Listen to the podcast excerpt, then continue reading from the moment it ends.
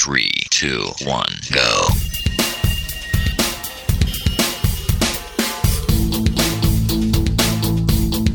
Enredando, la informática que se escucha.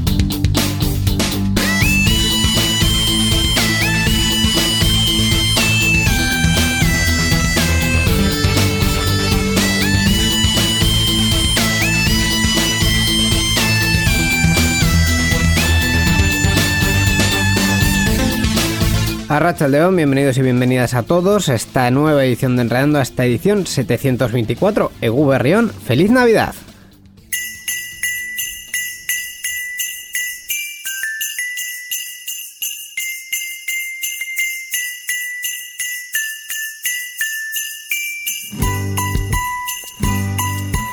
Edición navideña la que tenemos hoy en Enredando por las fechas que son, fechas eh, tan señaladas, ¿verdad, Miquel? Como decía aquel. Hola, ¿qué tal, Iño? Yo Consentino. Feliz Navidad también para ti. Feliz Navidad, igualmente. a todos los oyentes de Enredando. Pues estas fechas señaladas en las que, bueno, tenemos eh, otro tipo de costumbres, otro tipo de historias este año de otra forma muy distinta. Es, eh, ligeramente adaptadas a las circunstancias. sí. Adaptadas a las circunstancias, pero bueno, las navidades eh, son este momento especial, al fin y cabo, en el que podamos estar o no con los nuestros, pues siempre son eh, unas fechas como más entrañables y sobre todo más eh, recogidas. Y bueno, pues nosotros hemos decidido no fallar a la Ah, cita. bueno, con un programa especial. Especial navideño. Efectivamente, Eh, como enredando ya parte de, nuestra vida y Yo, prácticamente de, nuestra estoy, familia. Estoy muy preocupado, me he enterado por la policía, me he enterado que han detenido a los peces del río porque, claro, están beben y beben y vuelven a beber y así no se puede. Nada, así no se puede. La verdad es que no. Beber siempre, siempre con, Con, con moderación. moderación y en sitios adecuados para ello. Efectivamente, es uno de los muchos consejos que os vamos a dar durante este programa en el que, bueno, veremos cómo iremos. Siendo las fechas que son entre Sí, las sí. celebraciones y tal, pues si se nos escapa alguna, pues tenerlos en cuenta. Eso. En cualquier caso, nosotros hemos decidido hacer las cosas, pues, a ver, es que al final somos de Bilbao, ¿no? Sí. Eh, Hemos decidido hacer las cosas a lo grande. Y hemos dicho, podríamos tener un invitado especial, ya que esta vez eh, toca en este programa anterior ha sido de secciones, pues es, en este toca. El próximo también toca de secciones, así que Claro. nos tocaba invitado, pero, pero, pero, pero, pero, pero hemos dicho, mira, uno nos viene No. como a poco. Poco, Es, sabe a poco. es Navidad. Vamos a llenar la mesa. Dos, tres, cuatro. ¿Qué va? Vamos a invitar a 17. a todos los del año. Y efectivamente, eso es lo que hemos hecho. Hemos invitado a 17 personas que han sido todos los invitados que hemos tenido durante este año 2020 en Enredando y los vamos a hacer pasar por aquí de uno en uno para que nos hablen de sus historias. Ya nos han hablado, pero bueno, en fin. ¿eh? Bueno, bueno, bueno. Es, Para que nos hablen de lo que ya nos han hablado. Pero bueno, vamos a, hacer, a recordar algunos de sus comentarios en los programas del año. efectivamente. Las cosas pues eh, interesantes que han contado, o curiosas, o simpáticas. Cada uno, pues cada uno una cosita diferente. Efectivamente, hoy vamos a hacer un programa especial enteramente dedicado. A esto, a esta retrospectiva que vamos a hacer y en la que, lo dicho, nosotros hablaremos más bien poco y los que van a hablar son ellos de cada uno de sus temas. Vamos a ir invitándolos de uno en uno por las cuestiones estas del aforo que tenemos últimamente, entonces van a venir de uno en uno, los vamos presentando. Sí, la máquina del tiempo la tengo preparada, o sea, para el pasado y esas cosas. Perfecto, O sea, el DeLorean lo tenemos, lo tenemos puesto, pero vamos, que eh, en esos audios que con los invitados también vamos a estar nosotros, así que Sí, sí. seguiremos estando viajando en el tiempo, vamos. Eso, eso está claro. Eso es. Aún así, pues eh, bueno, nosotros hemos hecho esta selección, pero si alguno de nuestros oyentes, mientras está escuchando el programa, dice, "Mm, yo recuerdo un momento que me ha gustado más, Sí. pues ahí tenemos nuestras formas de contacto, sobre todo en el email, en oyentes arroba enredando.net y en Twitter, en arroba enredadores, que ahí estamos para recibirlos a todos. Y otra cosa que voy a decir es que este programa, ser especial, no vamos a tener noticia de software libre, ya lo dejaremos para el próximo programa. Hemos tenido el anterior y en el siguiente tocará otra vez. Eso es. Vamos a dedicarnos simplemente a recordar y a repasar Sí. este 2020. Así, Así que es. si queréis acompañarnos, pues estáis invitados a esta cena especial de Enredando. Participa con nosotros en Enredando. Envía tus mensajes al email oyentes@enredando.net o a través de nuestra página web en www.enredando.net. También estamos en Twitter. Sigue al usuario Enredadores. Esperamos tus comentarios.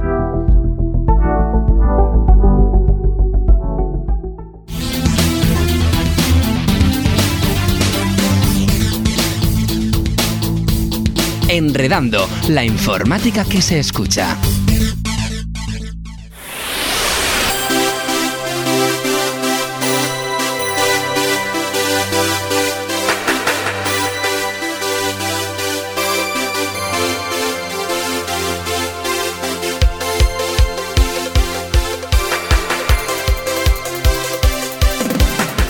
Y comenzamos entonces con este repaso de noticias de todo el año y vamos a empezar por enero, ¿verdad? Por, por el principio. Hay que empezar por el Hay, principio. hay que empezar por el principio, efectivamente.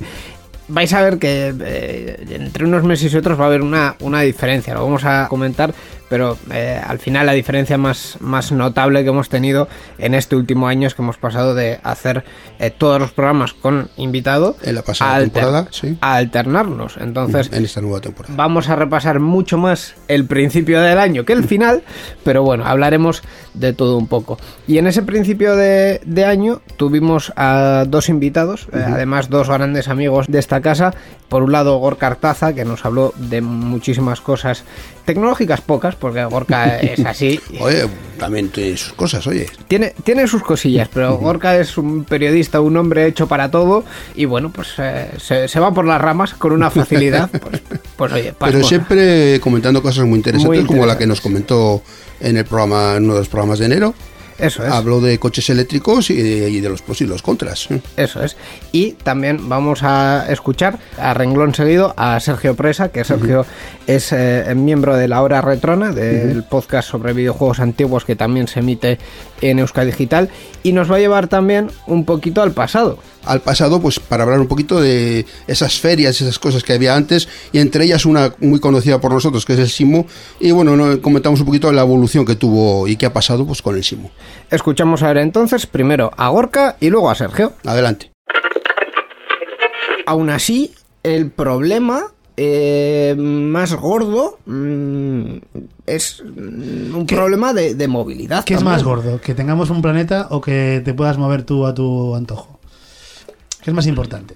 Eh, es decir, pues, que se reduzca la contaminación, ya que hay mucha gente y hay muchos coches y hay mucho tráfico, como tú dices, y sigue la movilidad es, es difícil. O sea, ya que estamos en las mismas, por lo menos que se reduzca la contaminación. Claro, Intentemos pero- dejar a nuestros bisnietos un planeta Pero- decente en el que respirar. Pe- Pero es que las soluciones que compatibilizan ambas y además con, con una tasa de cumplimiento de ambas muy grandes ya existen y se llaman coches, o sea, eh, autobuses eléctricos y trenes. Señores, que el tren lo se implantó en España en 1850 y se electrificó en, en la primera mitad del siglo Pero XX. es- no en me todo- jodas. En todo caso es un problema educacional. Es decir, no es tanto no, es, es un, es un problema Eh, Exacto, que hay, hay que concienciar a la gente desde, desde muy pequeña que es importante usar el transporte público, cosa que ahora mismo, a día de hoy, la sociedad en la que estamos, pues somos muy individualistas y, y- y vamos y muy independientes y, Y- entonces tiramos por nuestro propio vehículo. Y también hay que facilitar que haya transportes públicos suficientes y en horarios adecuados. Efectivamente, no pero, es- pero que- es el pero problema hay mucho ¿eh? transporte público que está de- infrautilizado. Mm, No, también. ah, ah, el Sí. transporte público que esté infrautilizado habitualmente no existe. Porque, Bueno. mm, salvo honrosas excepciones, los trenes que van vacíos y los autobuses que van sin nadie, Mm, cada día van a menos porque mm, el Estado lo- el Estado y sus diferentes partes se han encargado de que eso en España deje de existir prácticamente. Eh, pero es que efectivamente es un problema de, de costumbres, es un problema de políticas públicas, pero también es un problema de alternativas, porque los ayuntamientos mismamente están yendo a comprar autobuses eléctricos y el último que se ha quejado, además airadamente, ha sido el ayuntamiento de Bilbao diciendo, oye, es que la primera jornada que compramos de autobuses eléctricos nos han salido una rana que te cagas. Entonces, mm, en fin. Que no, no duraba, la carga no duraba lo suficiente para, un- para una jornada. Claro, entonces cuando mm, hay eh, bueno, políticas públicas poco a poco comprometidas, Estamos empezando, digamos, en el mundo. O sea, hace 10 años no había ni un coche eléctrico en la carretera. O sea, y ahora ves coches eléctricos, hay electrolineras. O sea, es decir, vamos avanzando poco a poco. Eh, Entonces, es normal que. Electrolineras se dice así. Electrolineras. puntos de Ah, carga. No había oído yo. Bueno, antiguamente cuando yo trabajaba en medios de comunicación y empezaba a hablarse de estas cosas, el, el- el término que se utilizaba era electrolinera. Claro, eh, esto no es 2005, donde cuando querías tener relevancia en prensa tenías que hacer un gran evento y tenías que intentar que todos los actores del mundo tecnológico fuesen un poco a la vez. Porque Fí- si no, Fíjate lo que ha pasado ahora que dices 2005 con el Simo, por ejemplo. ¿quién, quién le ha visto y quién le ve? Madre mía. que ha pasado de ser el Nova más en cuanto a tecnologías a. mm, No sé, de hecho, no sé si lo siguen haciendo. Sí, eh, se ha reconvertido en Simo Educación, la feria donde podrás encontrar cómo evitar que tus niños hackeen los iPads del colegio. Básicamente. Qué lástima, qué lástima. Bueno, bueno, Con lo que ha sido el Simo, no, ¿verdad? a ver. Yo me acuerdo de la época buena del Simo, madre mía, era aquello una cuenta, cuenta, cuenta, cuenta. un montón de pabellones, presentaban allí de todo, había, por ejemplo, eh, el HDTV, por ejemplo. HDDVD. HDDVD, perdón. HDDVD, en la presentación de eso estuve yo, en una fiesta que montaron. En la Toshi Fiesta. En la Tosifiesta de Toshiba, sí, sí, presentaron aquello, era, wow, tenemos el HDDVD, wow, una maravilla, tal. Oye, y comíamos bien aparte de eso también. La, la- la verdad que sí. Pero más allá de eso, bueno, yo voy a contar otra anécdota y la estamos. presentación de, de, de, de Vodafone estuve yo también, en esa. Del 3G. Del 3G, del 3G. No, no, eh, Hace ya puf, de años, pues mm, 10 o 15. por lo menos. Más o menos. Por lo menos.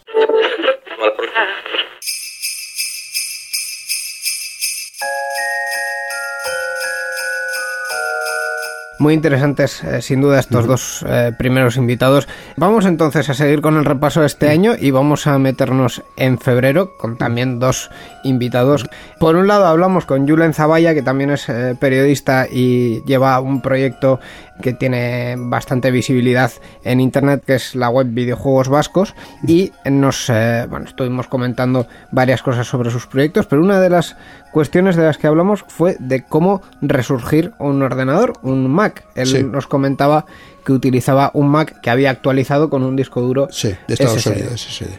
Y por otro Para lado, darle más, más fuerza y que se notara más vivo, sí. Eso es. Y por otro lado, hablamos con Dani Gutiérrez Porset. Eh, la verdad es que para Dani no tengo palabras, nada más que pues si hay algo de software libre en los últimos años en, en Euskadi, seguramente estaba el cerca. sí, seguro. sea- Eso no, estaba, siempre me metí en, estos, en todos esos temas. Y con él hablamos de la, entre comillas, desconexión digital, ¿no? Sí, sí, eso, esa necesidad que tenemos del móvil y, y qué haríamos si no tuviéramos un móvil, ¿no? Que, si nos podríamos adaptar hoy en día a, a vivir sin el móvil. Pues lo dicho, escuchamos primero a Julen y luego a Dani. Adelante. Bueno, en, mi día a día uso, uso Mac, sí, sí, sí. Y luego en casa pues tengo también un equipo que ya tiene unos cuantos años y, y aguanta. Así que para lo que yo lo necesito, que al final es eh, escribir eh, noticias, navegar y comprar algún viaje. En casa el equipo tiene el sistema operativo. Eh, sí, el, yo qué sé, no, es que no, yo tampoco estoy... No Igual sé, tiene- es, es- es viejo. No, No será, no será con XP, ¿no? No, no, no, no. O Ah. sea, es, es Mac, es. Ah, es un Mac, es un Mac también en casa. Vale, vale. Antiguito. Sí, Vale. no sé si es el Captain o, o Bueno. alguno de esos. Uno de esos. Oye, El, el capitán todavía es relativamente reciente. Sí, era, era el justo, el, el software que da, digamos, el, el que da las, las prestaciones mm, que me gustan y no me come muchos recursos para, lo- para el equipo que tengo. Que hay que buscar ya hay una. Y además he cambiado el disco duro a uno. A, un- a un SSD y entonces ahora pues bueno pues parece que ha conseguido una, una doble vida ¿no? así que bien Eso es un, un buen truco para aquellos que vean sus ordenadores languidecer eh, con el paso del tiempo. Hay veces que poner un SSD, eh, oye, mano de santo. La pregunta del millón sería, ¿y qué harías tú si te quitan el móvil? O, o no sé, o, o qué es lo que más te molestaría de que te quiten, el- lo que te más echarías en falta de que te quiten el móvil? Yo, eh? yo- yo antes de eso abriría un capítulo que sería el cap- bueno, ¿qué haría? Lo primero, dejar de leer ciertos medios de comunicación, porque realmente es esta cuestión, mm, al final podemos analizarlo como una cuestión tecnológica y tal, pero en, en los programas en los que mm, yo lo he oído lo he oído comentar sobre tecnología, al final la cuestión no es de tecnología, al final la cuestión es eh, de cómo estamos eh, transmitiendo la gravedad o no de un hecho que puede ser grave o, puede, o, o- o no tanto, que es el, el brote del coronavirus. Grave es, para tanto como para cancelar un evento de estas magnitudes. En fin, eh, podríamos discrepar mucho. Y si queréis discrepamos, pero pero es que no tiene mucha discrepancia. Eh, en cuanto a la pregunta que has hecho, que es, eh, relevante, claro, mm, eh, al final tenemos una feria muy grande hablando sobre móviles, porque los móviles mm, están presentes en, en nuestras vidas. Pero yo te voy a dar una contrarrespuesta. ¿Qué haría una persona de 1980 sin teléfono fijo? Sería parecido, sería parecido. El efecto dependencia al final, muchas veces para bien, pero también a veces para, para no tan bien, pues eh, al final le hace estragos un poco, ¿no?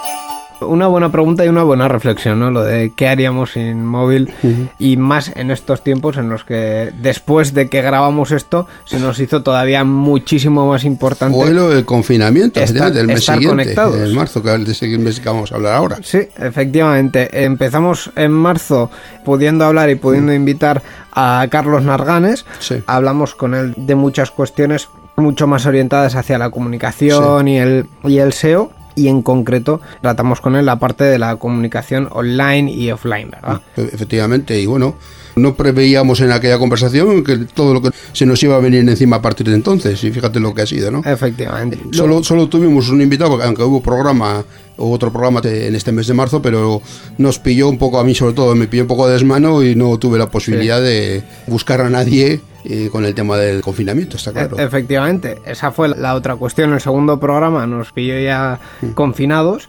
Y bueno, pues eh, hemos decidido en este caso ese dejarlo un poquito aparte, porque somos muy egocéntricos, pero no, No, no tanto, tanto. como para poner otra vez nuestras disquisiciones. No tuvimos invitado, ya más que para oírnos a nosotros dos, ahora estamos ahora mismo los dos, así que Efectivamente. Ya está. No, la verdad es que cuestiones aparte, este año en todas las eh, conversaciones y, y si queréis hacer el ejercicio, yo os invito a hacer el ejercicio a los oyentes de recuperar programas anteriores y ver cómo pasamos de al principio con los invitados a hablar de sus proyectos y de sus cuestiones y tal. Y en los siguientes empezamos, y yo lo, lo Sí. recuerdo muy concretamente, a que la primera pregunta es, oye, ¿qué tal estás? ¿cómo lo llevas? ¿Qué tal estás? ¿Cómo lo llevas? Sí, sí. ¿Qué tal lo llevas en casa? ¿Estás pudiendo trabajar? ¿Los tuyos bien? Todo esto. Era el primer capítulo de, de todo. En cualquier caso, lo que vamos a hacer ahora es eh, recordar la conversación que teníamos con Carlos sobre la comunicación online y offline. Vamos.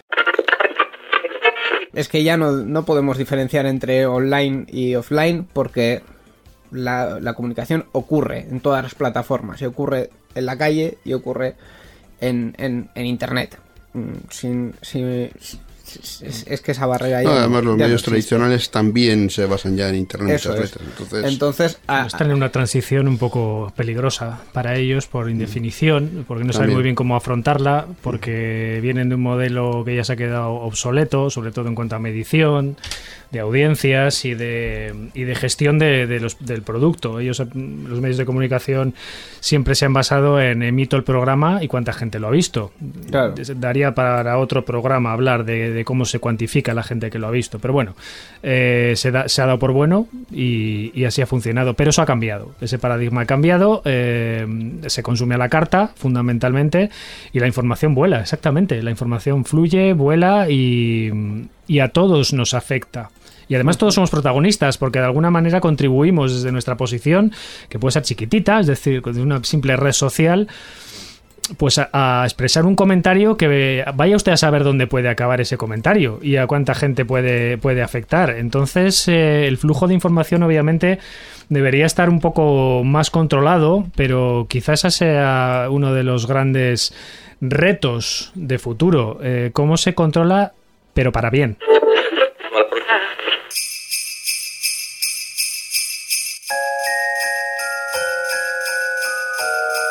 Y vamos ya poco a poco avanzando en este repaso que estamos haciendo a 2020 aquí en Enredando y lo vamos a hacer llegando hasta abril. ya estamos en abril. Ya estamos en Yo abril. creo que estábamos en diciembre, fíjate. Fíjate, fíjate que, que ya llevamos el calendario de una manera que Sí, no sí. puede ser. Llegamos a abril, que poco a poco, pues bueno, podemos ir eh, planificando mejor los Adaptándonos temas, a la situación. adaptándonos a la situación Sí. y viendo un poco cuáles eran las posibilidades en, en esta nueva situación.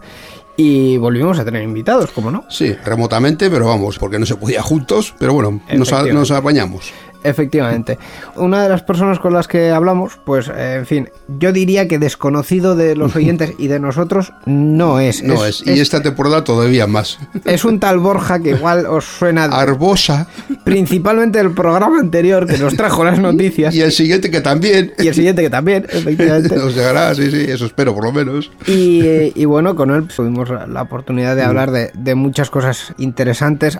Con él, una de las cosas de, de las que hablamos fue el tema de Sí. abril. Eh, yo creo que, que Sí, al final, hablando de- del ámbito tecnológico, el tema era este, ¿no? Teletrabajo, sí, sí, es que vamos, esa palabra que no conocíamos, no conocía casi nadie, nosotros la conocíamos, pero la, era de, de poco, poco sonada en el, en el ámbito más popular de la gente y vamos a pasar a ser una palabra archiconocida.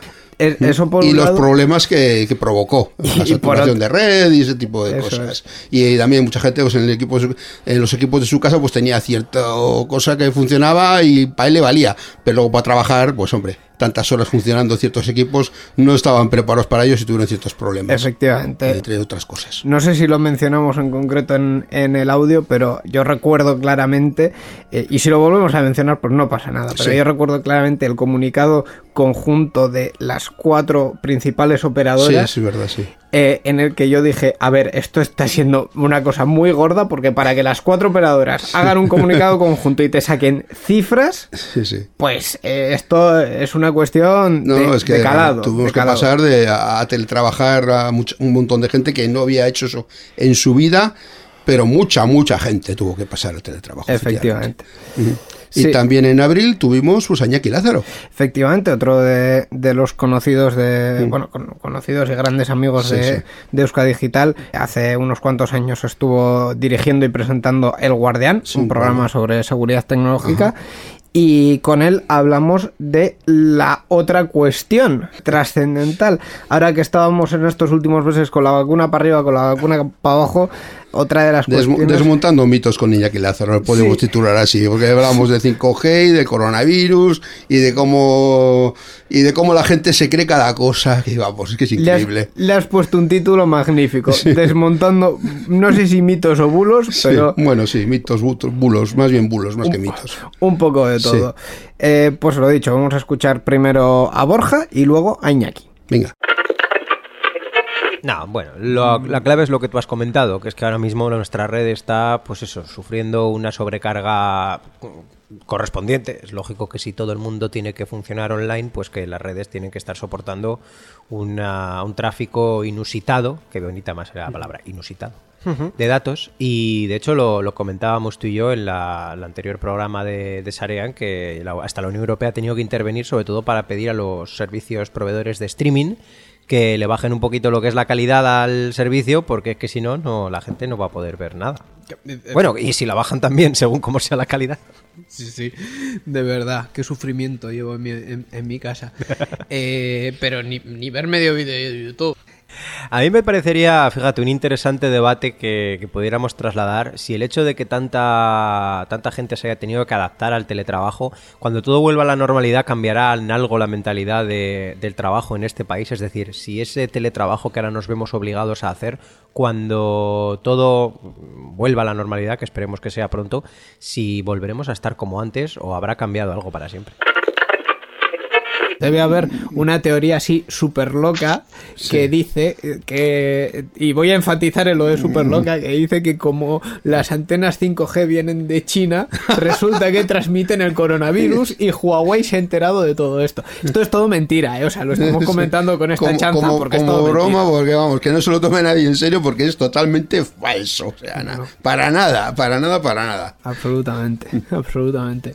Eh, Iñaki, ¿habías visto esta, esta noticia por ahí? No, me estoy enterando ahora por vosotros y, y me parece casi surrealista, ¿no? Lo que, lo que sucede es, es casi casi como, como, como esto, el, el- el pensar que, que nos llega todo por el, por el aire y todas las cosas así extrañas, ¿no? Pero, pero bueno, cosas curiosas que, que la tecnología también nos trae, ¿no? A veces un poco, llevarlo un poco con humor, ¿no? Lo que, lo que cuando, cuando te encuentras No. con una noticia de este tipo. Pero hay que decirlo bien clarito, porque alguna gente se lo puede llegar a creer. ¿eh? Hay que dejarlo bien clarito que no, que no es verdad. Aunque lo digas con humor, por lo, por lo menos dejarlo Sí, muy sí, claro, no, muy claro. No, no es, no es cierto. O sea, ninguna onda electromagnética tiene nada que ver. Bueno, algunas sí, pero no Con para virus. Con no, o sea, a ver, eh, digo ninguna onda electromagnética porque es cierto que eh, como método de, de desinfección para el coronavirus están utilizando eh, lámparas de, de ultravioleta y técnicamente la luz es onda electromagnética. Sí.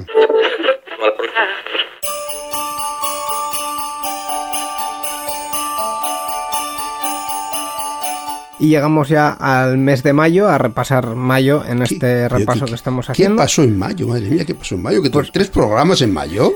Aparte de que las fechas coincidieron justo Ah. para que tuviésemos tres programas, mayo fue un mes eh, interesante. Es Sí, sí, decir, sí. fue el, el mes en el que a nivel general, yo creo que en, en muchos países y en España en concreto, dijimos, bueno, parece que esto se ha calmado, ahora a ver cómo salimos de casa. Sí. Que parecía una cosa baladí, pero no lo fue. Una palabra que jamás había oído en mi vida, desescalada. Desescalada. Porque yo lo de escalada se había oído lo de subir al monte, eh, por una pared o lo que sea, pero desescalada, Sí, bueno, eh, y en mayo pues eh, tuvimos la oportunidad de hablar con tres personas. Sí. Empezamos el mes hablando con Eneco Astorquiza, oh, en eco, majísima persona. majísima persona, eso por, por un lado. Eh, del club, del club, tiene que ser bueno siendo del club. Por supuesto. No, y además eh, estuvo eh, implicado de lleno en una actividad, bueno, en, una iniciativa que se llamaba Sí. COVID Euskadi para proveer de protectores faciales. Sí, Ah. fabricados con impresoras 3D. Efectivamente. Esos. De hecho, voy a contar una anécdota de Enredondo Insider. A mí se me olvidó por completo. Estuvimos, eh, como siempre, preparando el guion y repasando a ver qué podíamos preguntarle.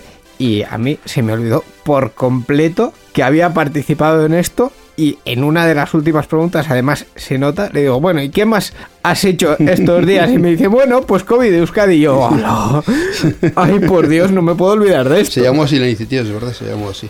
Además, una iniciativa muy interesante. Eh, además surgió en una, en una época precisa para ello, porque est- estábamos muy limitados en cuanto a, a materiales de protección. surgió de la De necesidad, la necesidad de esos materiales, porque esos hoy en día ahora sí estamos bien surtidos. Afortunadamente con el tiempo se, ha ido, se han ido surtiendo por los diferentes centros médicos, eh, Saquidecha, por ejemplo, Residencias. residencias, e incluso en negocios y tal, y se han, se han ido, nos hemos ido adaptando todos. Sí. Pero en aquel entonces al principio es que no había nada. Nada, No había, nada, no había, había cuatro cositas Entre- por ahí, no, hay más, no había ni mascarillas. Entre que los que fabricaban no podían fabricar. No daban abasto. No, no, daban abasto y tampoco podían, porque Sí, en sí. muchos países pues pedían. Me acuerdo yo de una noticia de que un cargamento de mascarillas que venían para España eh, tuvo que Sí. pasar por Turquía y en Turquía las requisaron y se las quedaron. Y no te digo, estos cabrones se han quedado las mascarillas que eran nuestras. Pues sí, eh, de ese tipo de cosas hubo, hubo unas cuantas. Unas cuantas. En cualquier caso, con Eneco no hablamos, eh, No. hablamos de esto, pero también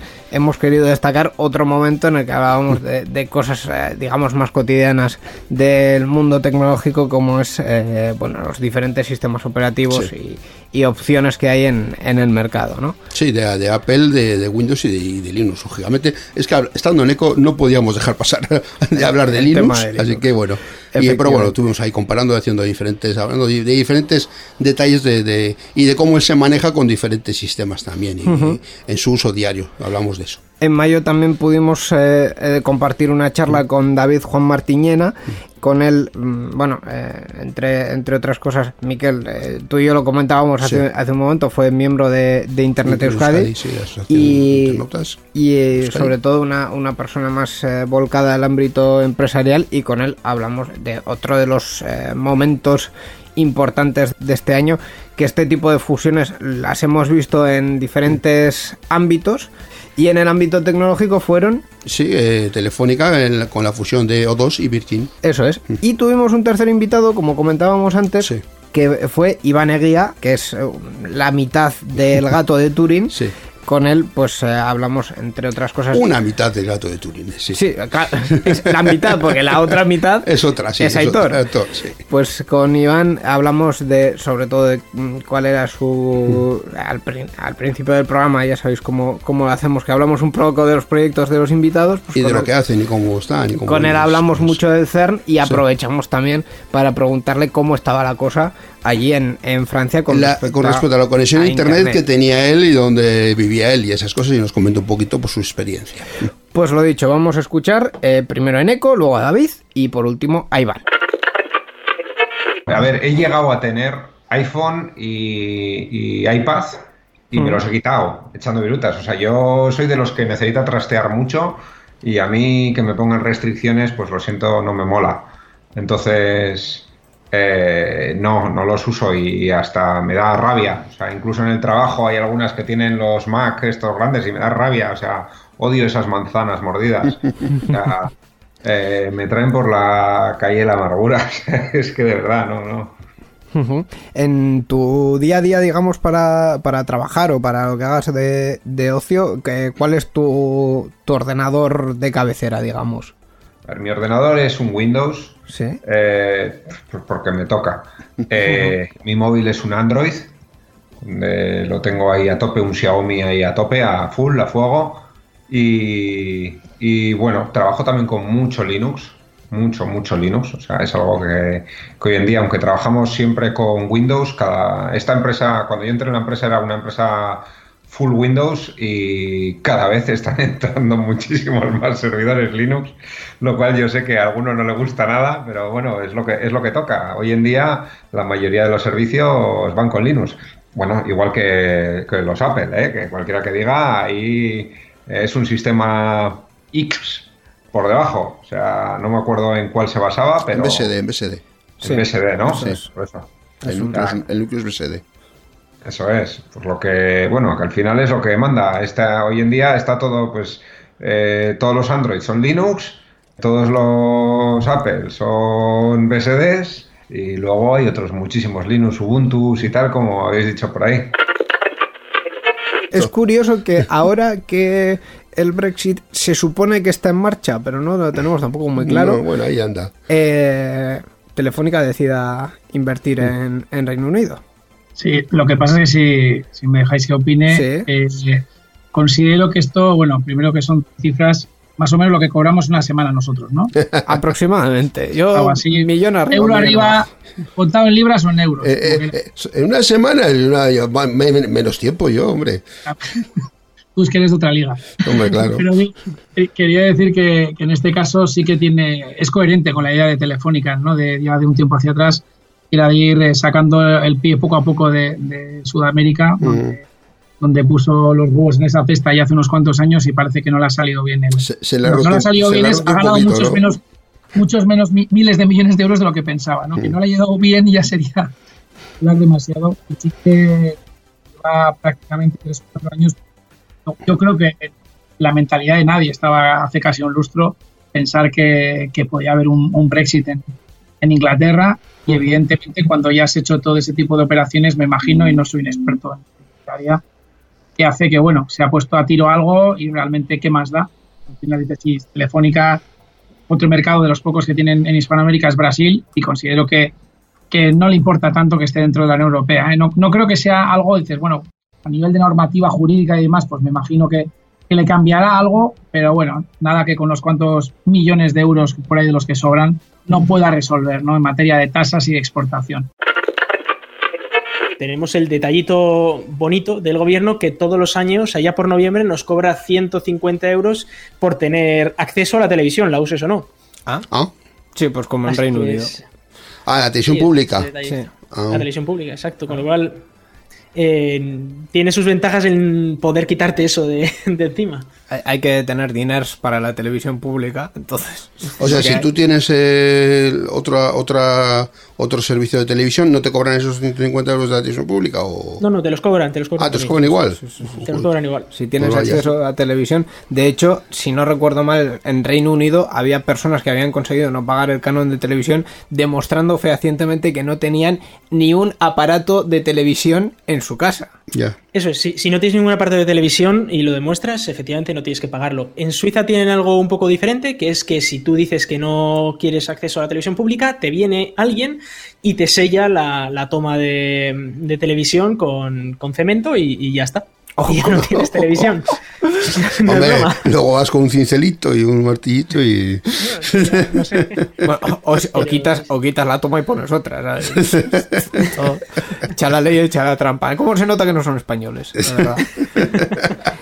En fin, eh, por cierto, hablando de operadoras y de conexiones a internet y tal, ¿qué tenéis por ahí, Iván? Eh, ¿Cómo Bueno, está la eh, cosa? Mi, mi caso es muy lamentable, como ya comentaba antes, yo vivo casi en el monte, con lo cual aquí es verdad que la cosa, dices, tengo el CERN al lado, que es un nodo de internet, un nodo tal cual, eh, pero aquí a mí me llegan, el día bueno son unos 20 megas eh, y con un poco de suerte no se cae cada 5 minutos, con lo cual eh, es un poco penoso. Tengo fibra en todo el edificio, pero no llega la fibra hasta aquí, a pesar de que todos los vecinos de alrededor tienen fibra, porque el edificio es relativamente nuevo y todavía, pues, a Orange no le ha dado por meter aquí la fibra.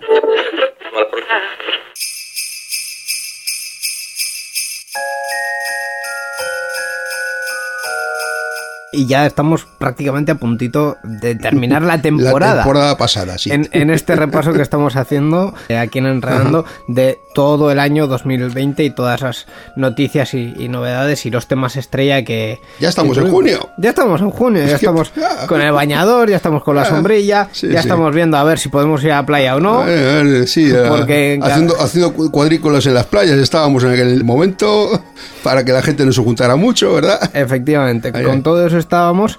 Y bueno, este- en este mes de junio, eh, nuestro primer invitado, también para mantenernos cerca, digamos. En familia, digamos. no, que mejor dicho.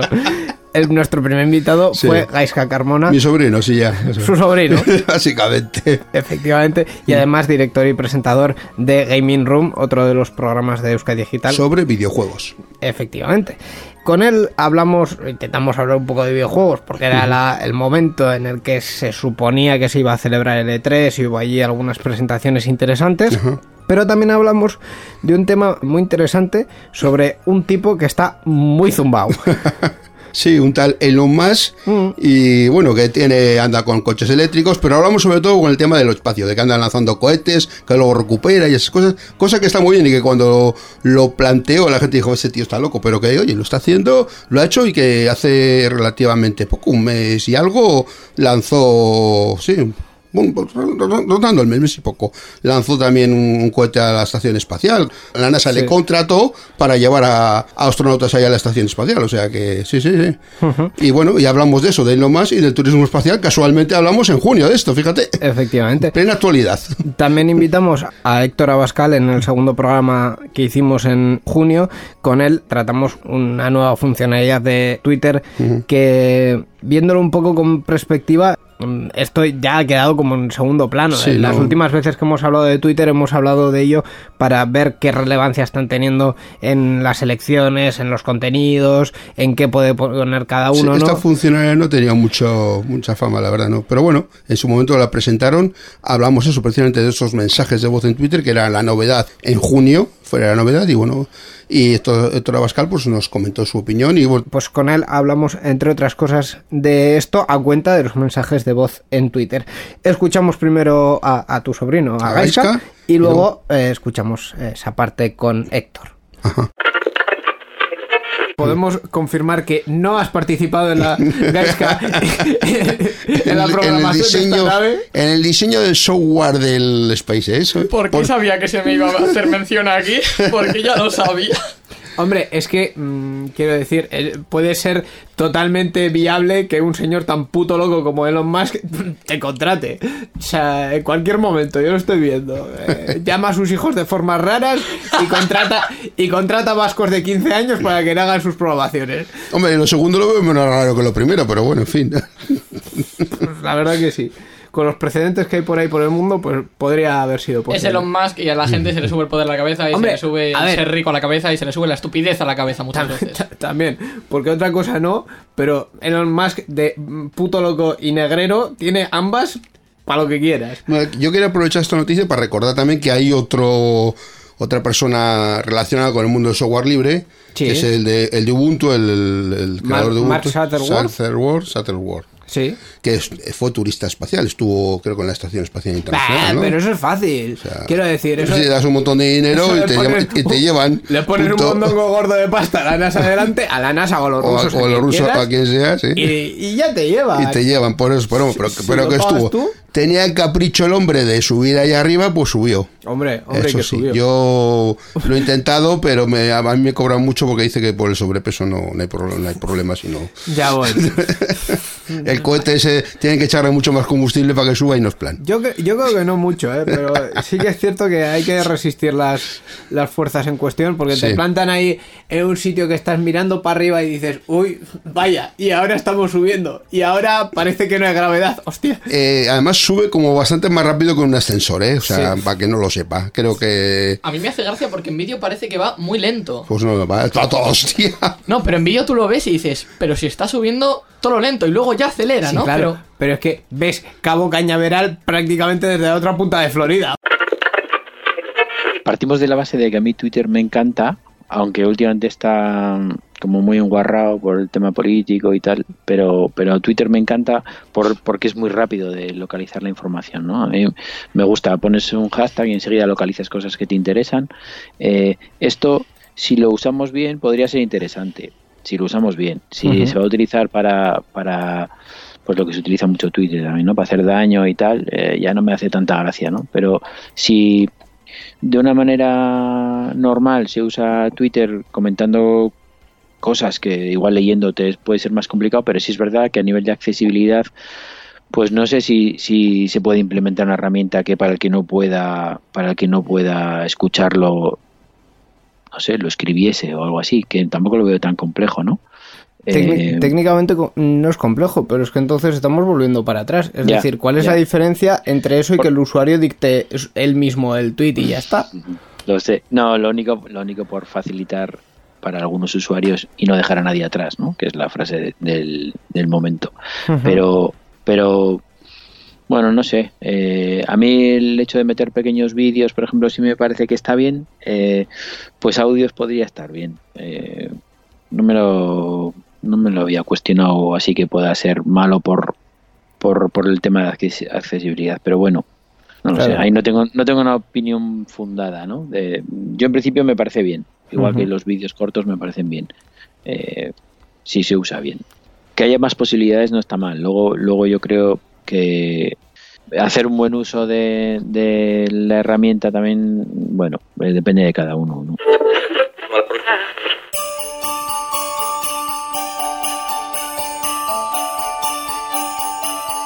Bueno, pues ya hemos llegado al final de la, De la temporada, temporada de la pasada. temporada. De la temporada pasada. Que nadie se me asuste que todavía tenemos Mes de julio, un programa en el mes de julio, luego ya nos fuimos de vacaciones, ¿eh? Menos mal, menos mal que nos fuimos Ah, de pues también nos tocaba descansar un poquito, ¿eh? Efectivamente. En julio dijimos, bueno, ya que nos vamos a ir de vacaciones, vámonos para el sur. Vámonos a Sevilla. A Sevilla. Y en Sevilla, pues nos encontramos con. Fran- Bueno, nos fuimos a Sevilla metafóricamente, A ya sabéis. Sí, sí. Fuimos a Mediante las ondas del internet.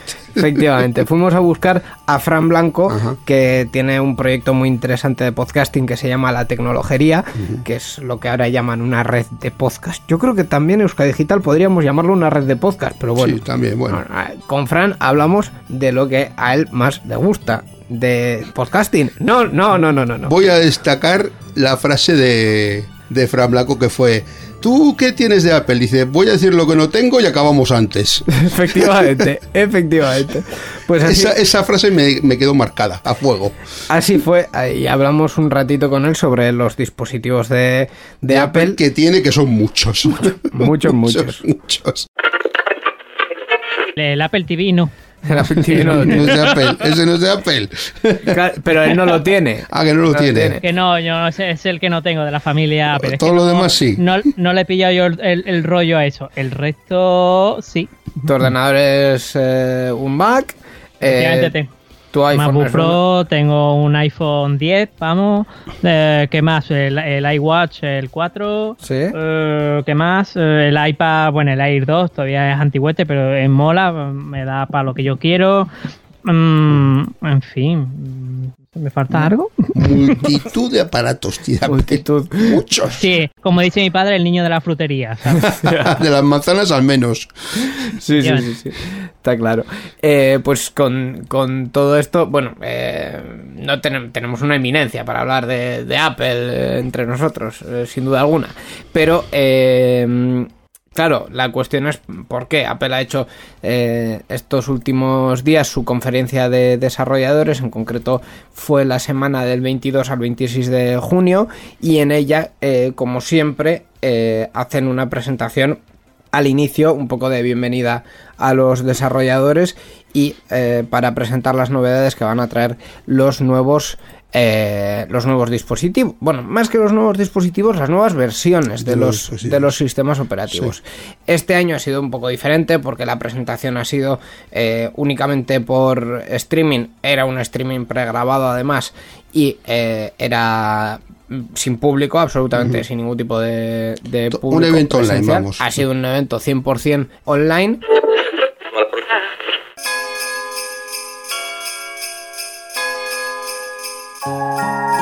Bueno, no será la última vez que hablemos en este programa sobre Apple. Nos fuimos de vacaciones, volvimos y volvimos ya en octubre. Eh, qué tarde volvemos en Redondo, ¿eh? De Bueno, siempre se han empezado las temporadas enredando en octubre, pero bueno. No, bueno, miento. En alguna ocasión sí se empezó un poco antes, pero ha sido de manera muy puntual. En esta nueva temporada no sé cómo lo hicimos, pero teniendo eh, programas alternos, en octubre nos entraron dos con invitado. sí, bueno. Estas cosas que tiene el calendario.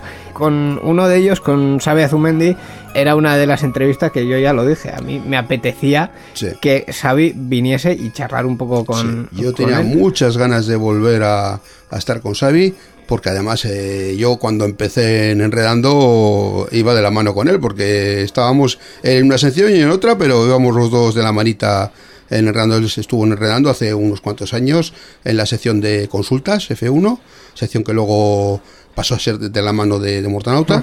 Pero bueno, en principio la- la inici- el iniciador de esa sección fue Xavi Zumendi. Con Xavi hablamos de, de muchas cosas porque también es una persona que, que, pues, se pone a hablar y nos cuenta muchas cosas Sí, sí, interesantes. muy interesante, sí, está muy puesto en todo el mundo tecnológico. sí. Y una de las que comentamos que eh, sigue estando de actualidad es, eh, por desgracia, la aplicación, por desgracia, por el, por el motivo, digamos, motivo, la aplicación de Radar COVID. Digo, por desgracia, por el motivo. Sí, la noticia era que habían liberado el código de, de Radar, que si no recuerdo mal. Efectivamente. Sí, en octubre. Digo por desgracia, pero realmente lo que ha surgido en cuanto a la tecnología que está por detrás de, de esta aplicación y de todas las aplicaciones de rastreo es muy interesante. ¿Cómo saber cómo ha habido dos personas en contacto sin identificar a ninguna de ellas? Sí, sí, sí, sin, sin, sin tener que tener sus datos personales almacenados en algún lugar, cosa que siempre tiene su peligro, ¿no? En cuanto a privacidad. Efectivamente, pues con él hablamos de, de esa aplicación y como decía, también tuvimos otro programa en octubre con otro invitado que es eh, Manuel Montes. En fin, Manuel Montes eh, es eh, mm, mi, mi mano izquierda. yo lo diría así, siempre que en esta casa hace falta algo de vídeo, por un lado, por otro, Hablamos está, con Manuel Montes, está está él. él. Y siempre nos echa una Sí, mano. siempre así que- involucrado, es una persona estupenda y con, una- con un corazón de oro, la verdad. La, la verdad que sí. Sí, sí, sí, sí. Eh, no nos vamos a deshacer más en halagos porque si no el resto se nos van a sentir también un poco excluidos. No, bueno, eh, todos son muy bajos. La, la verdad que sí. Con Manu, que también es un tipo como Xavi, que está al día de las cuestiones, hablamos de la red social probablemente más decrépita de este momento. Facebook, dices. Sí, yo, yo te puedo criticar Facebook todo lo que quieras. Para gente muy mayor, muy mayor, muy mayor, como yo, por ejemplo. por ejemplo. bueno, pues aquí estamos hablando, pues eso, de con Xavi y con Manuel de, de estos temas. En la versión de Android integra una herramienta que les permitía eh, recoger datos de... me, me está mirando Xavi como diciendo, vamos a matizar esto, vamos a matizar esto. No, no, no, sin más, quería, quería matizar pues que en Euskadi eh, su, Sí. pu- su publicación ha sido un poco más tardía porque se han estado adaptando al, al euskera. ¿Vale? que También. no estaba adaptada al euskera. Entonces, eh, pues en Euskadi han estado trabajando eh, pues mano a mano con el gobierno central para poder eh, publicarla en, en euskera. Por eso, digamos que aquí ha sido su publicación más tardía. Sí, eh, de hecho no sé si ahora mismo está, está en marcha en Euskadi. La aplicación también tiene varias, varias cuestiones. Por un lado, eh, lo que es el propio rastreo de contactos, que eh, es un sistema relativamente sencillo y además anónimo, o sea, simplemente eh, De- compartiendo... De lo, de lo que sí hablamos la temporada pasada, la que recuerdo yo, fue de lo de la API esta que sacaron Apple y Google Sí, para, para que utilizaran las aplicaciones de terceros. Efectivamente, pues- porque esto va en esta línea, vamos. Basándose en eso, Sí, la eso sí aplica- hablamos, ahora me ha venido a la cabeza. la API en cuestión, que Sí. al final la aplicación es simplemente un reflejo de simplemente Bueno. y, y tanto, un reflejo de, de esa API. Hace esa- uso de esa API para, para Es- hacer precisamente el, ese Sí, proceso. y esa API lo que hace es intercambiar Sí. cadenas de texto Sí. eh, generadas en el, en el móvil. No tiene más, pero simplemente con eso eh, se consigue saber si un móvil y otro han estado cerca durante, durante Sí. cierto tiempo. Se intercambian por Bluetooth esas cadenas. y se intercambian por, por Bluetooth. Sí, Eh, hay, hay que ver precisamente, ¿no? Pues entiendo que ahora con la publicación del código fuente, pues, eh, pues bueno, se podrá ver, no, no, cre- no solo creer, sino evidenciar, Sí, ¿no? sí. El, eh, pues bueno, el hecho de que no recopile datos privados, etcétera, que luego pueden hacer uso de, de otros temas, ¿no? Un poco salvando las distancias, eh, bueno, al final es un poco también como los datos que venden las operadoras, ¿no? Al final las operadoras de telefonía móvil eh, saben perfectamente qué móvil está conectado, a qué antena, a qué todo, y, y juegan con esos datos y, ve- y- y venden esos datos, eh, o sea, hacen negocio con, Con tus datos. Bueno, eh, Facebook está muerto. O sea, está, está muriendo. Solo, solo hay que pasarse para, para ver. Yo, yo pasé de usuario. Pasamos de una hardcore necrológica de- a otra, ¿no? Dices. pasé- sí, sí, básicamente. Pasé de usuario hardcore a tenerlo olvidado. Entro de vez en cuando porque siguen estando ahí algunos amigos y mi familia. Pero, pero, o sea, se le ve que está en las últimas y está intentando rescatarse como puede, pero, pero no, no hay manera. Ujú. Miquel, Facebook, ¿qué? Hombre, yo soy bastante activo en Facebook, pero vamos, yo soy, soy, como tú ya bien sabes, soy un señor mayor, entonces, pues claro, en mi edad, en mi franja de edad, pues hay gente que todavía está por ahí, sí. Bien, pues eh, parece que para vosotros, Los mayores. los mayores, Facebook ha pensado en que quizá tendríais que empezar a buscar pareja. Entonces, eh, ha fu- puesto en marcha una función que se llama Facebook Parejas, que básicamente pues es, eh, para que nos entendamos, Tinder hecho por Facebook. Pero lo que pasa es que, bueno, eh, llega quizá un poco tarde. Eh, se lanzó el año pasado en, en Estados Unidos y según ellos dicen ha provocado más de eh, mm, mil... ¿Cómo se dice esto? Bueno, 1.500 millones de... es, efectivamente. no me 1.500 iba, millones, sí. no iba- me iba a complicar lo que tengo en pantalla. 1.500 millones de emparejamientos Mm.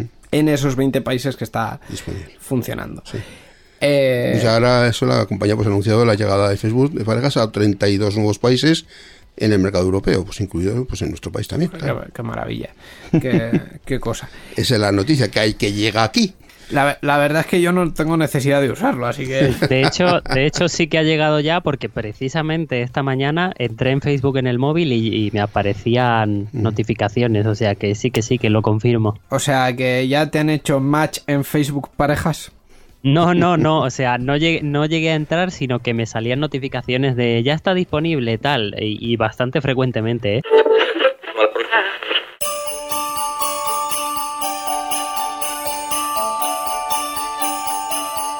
Bueno, pues repasando 2020 aquí en Enredando, ya hemos llegado al final de nuestro repaso. Al último invitado. Al último invitado que hemos tenido En hasta dos, ahora, sí, sí. que ha sido Aitor Brazaola. La otra mitad del gato de Turín. Efectivamente. Hablábamos antes de una mitad, ahora tenemos la otra mitad. Efectivamente. Con él, una de las cosas de las que podemos hablar, y además con una visión muy Sí. global, es de Apple.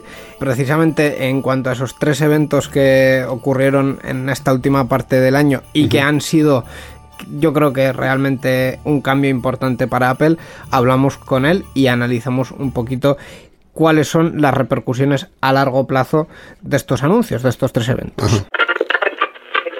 Básicamente vinieron a materializar los planes que ya anunciaron varios meses antes acerca de sacar sus primeros ordenadores de escritorio con eh, un chip que es arquitectura ARM. La arquitectura ARM es la que emplean los chips que utilizan nuestras tabletas, smartphones y demás, y se caracterizan principalmente por su eficiencia, sobre todo.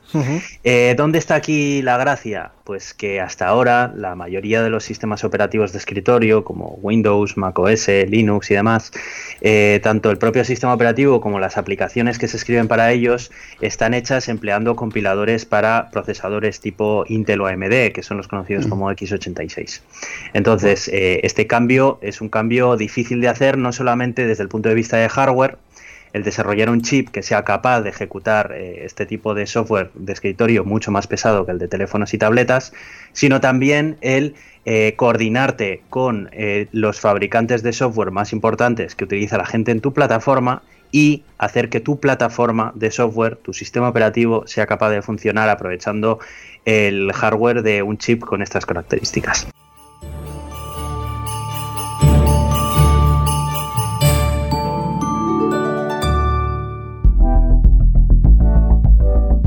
Participa con nosotros en Enredando. Envía tus mensajes al email oyentes@enredando.net o a través de nuestra página web en www.enredando.net. También estamos en Twitter. Sigue al usuario Enredadores. Esperamos tus comentarios.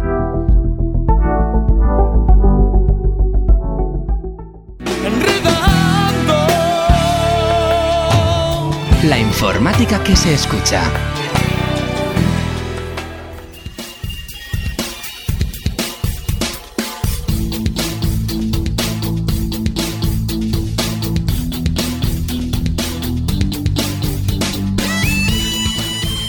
Pues hasta aquí ha llegado este repaso de 2020 que hemos hecho con todos los eh, invitados eh, que hemos tenido durante este año. Agradecerles primero de todo a todos ellos, eh, a Gorka Artaza, Sergio Presa, Julen Zavalla, Dani Gutiérrez Porset, Carlos Narganes, Borja Arbosa, Iñaki Lázaro, Eneco Astorquiza, David, Juan Martiñena, ya me he quedado sin...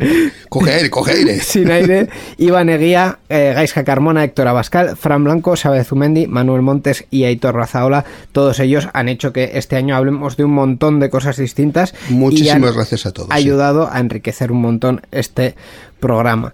También tenemos que agradecer a los que se han quedado este año, ¿verdad? Sí, a los nuevos colaboradores que vienen en programas alternos, que han estado en el programa anterior, en el 23, 723, que estamos a 724, y volverán en la 725 también. Y los colaboradores que tenemos esta temporada son Borja con las noticias, Borja Barbosa, eh, Roberto en Mundo Podcast y Gaisca con los videojuegos.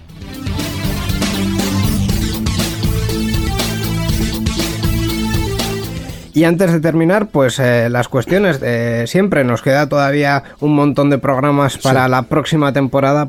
Nos quedan un montón de programas de aquí en, en adelante, la próxima temporada, bueno, en esta temporada y en, Sí, y en 2021, a los que esperamos que nos acompañéis y que si queréis hacerlo antes que nadie, lo podéis hacer colaborando en nuestro Patreon, en patreon.com barra euskadigital, donde desde el importe que buenamente queráis, nos podéis ayudar económicamente. Y podréis escuchar los programas antes que nadie. Efectivamente, y además algún contenido exclusivo también tenemos ahí en Patreon. Vamos a ir ya volviendo a la música navideña para terminar este enredando y para hacerlo pues con el agradecimiento precisamente a los oyentes. Quería Sí, quedarme sí. yo, Miquel, con esta Con última parte porque al final son los principales. Nosotros hacemos este programa un poquito por nosotros, pero también un poquito por los oyentes que sabemos Sí. que nos escuchan y nos siguen y esta última parte, este último agradecimiento quería Sí. que fuese para ellos. Y si tú oyente de Enredando dices, "Sí, yo también podría ir de invitado, pues oye, no te lo pienses más,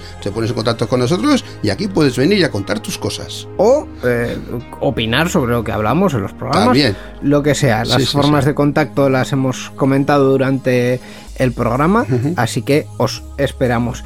Nada más. eh, Feliz Navidad a todos. Eso es. Prospero año nuevo, Ciorioniak, eta urte berrión, ¿lo he dicho bien? Sí, o menos. eta Urte Berrión. Os esperamos la próxima temporada con este agradecimiento a que nos escuchéis y que nos sigáis aquí en Enredando. Y bueno, pues eh, el año que viene, he dicho la próxima temporada, pero en realidad es el año que El viene. año que viene. Pero en realidad ni siquiera en dos semanas Eso. volvemos con más tecnología y con más enredando. Y de mientras, en todo lo que se pueda y en todo lo que os deje la familia, pues a enredar con la tecnología. Agur. Agur.